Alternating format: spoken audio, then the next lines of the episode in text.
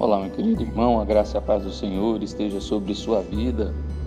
E a nossa meditação de hoje se encontra na pergunta de número 17 do aconselhamento bíblico de David Paulson, que nos faz a seguinte reflexão: O que faz com que você se sinta rico, seguro e próspero? O que o faria feliz? É, diante disso, David Paulson diz que a Bíblia usa com frequência a metáfora do tesouro para falar em motivações. E alguns textos ele separou para nós aqui eu gostaria de ler com vocês para que vocês compreendam o que muitas vezes traz felicidade ou o que faz com que uma pessoa se sinta rica, segura e próspera. Provérbios 3, de 13 a 18 diz: Feliz o homem que acha sabedoria e o homem que adquire conhecimento, porque melhor é o lucro do que, do que ela dá do que o da prata, e melhor a sua renda do que o ouro mais fino. Mais preciosa é do que as pérolas, e tudo o que se pode desejar não é comparável a ela. O alongar-se da vida está na sua mão direita, na sua esquerda riquezas e honra. Os seus caminhos são caminhos deliciosos e todas as suas veredas paz.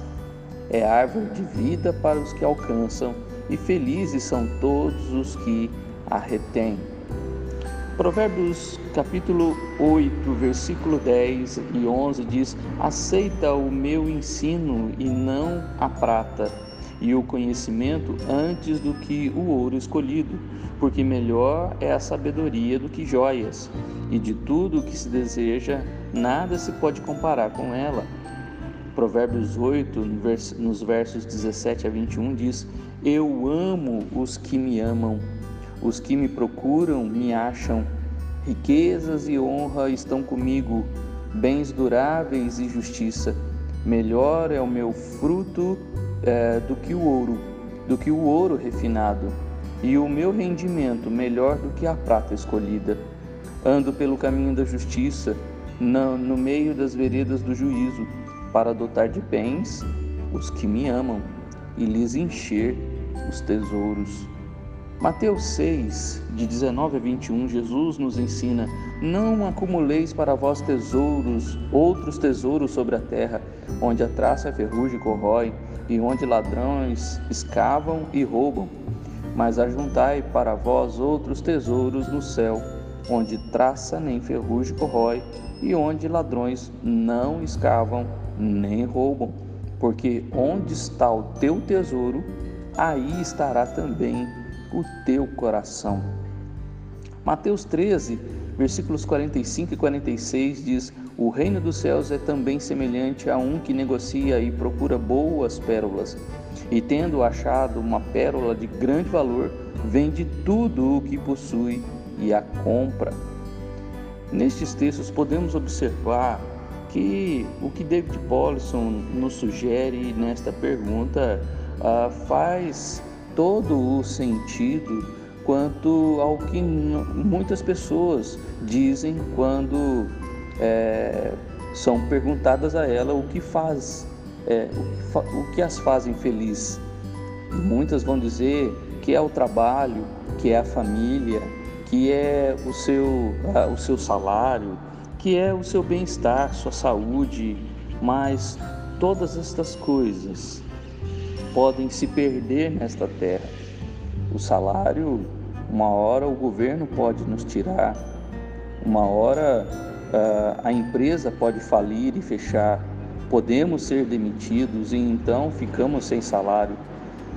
Uh, o emprego, podemos até viver felizes, e alguns até vivem felizes trabalhando e ao se sentir felizes trabalhando, esquecem das outras coisas, das prioridades, da família, dos amados, por tudo por causa do emprego, tudo por causa do trabalho.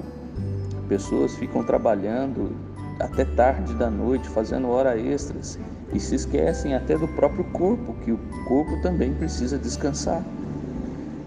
Isso mostra a elas o que, o que as motiva, e o, o que está dentro do seu coração. Pessoas que amam tanto a família entram em desespero e depressão quando perdem a família. Não são poucos aqueles que estão nas ruas porque se decepcionaram com a família e agora são andarijos né, nas ruas, perdidos e não sabem o rumo, não querem voltar para casa porque se decepcionaram com a esposa, se decepcionaram com os filhos, se decepcionaram com os homens e então perderam seus lares. Jesus diz que quem ama, quem o ama mais do que se alguém ama seu pai, sua mãe ou seu filho mais do que a ele, não é digno dele. E nós podemos observar que há muitas coisas que nos traz felicidade neste mundo, mas as coisas deste mundo são passageiras. As coisas deste mundo, é como Jesus disse, a traça e a ferrugem corrói, o ladrão rouba. E se nós temos colocado a nossa felicidade, a nossa riqueza, a nossa segurança, a nossa prosperidade em coisas desta terra, somos as pessoas mais infelizes e sendo enganados achando que somos então felizes. A verdadeira felicidade está, como o Provérbios diz, na sabedoria, na sabedoria de Deus, na sabedoria do alto. Amar a sabedoria é amar o próprio Deus, que Provérbios está nos ensinando. É amar a Jesus Cristo mais do que todas as coisas amar ao Senhor e aceitar o seu ensino mais do que qualquer ouro, qualquer prata, qualquer dinheiro deste mundo.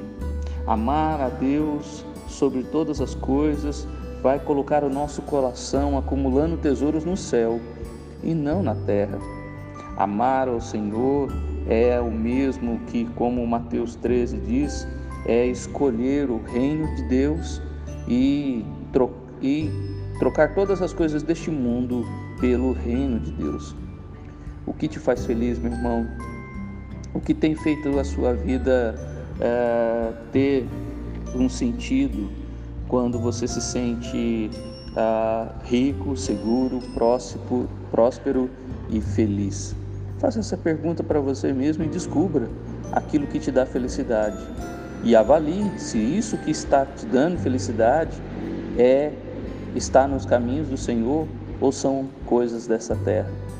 Que Deus te abençoe e o que Deus mais quer é que você seja uma pessoa feliz, seja um bem-aventurado, mas a bem-aventurança não está nas coisas deste mundo, e sim nas coisas do céu.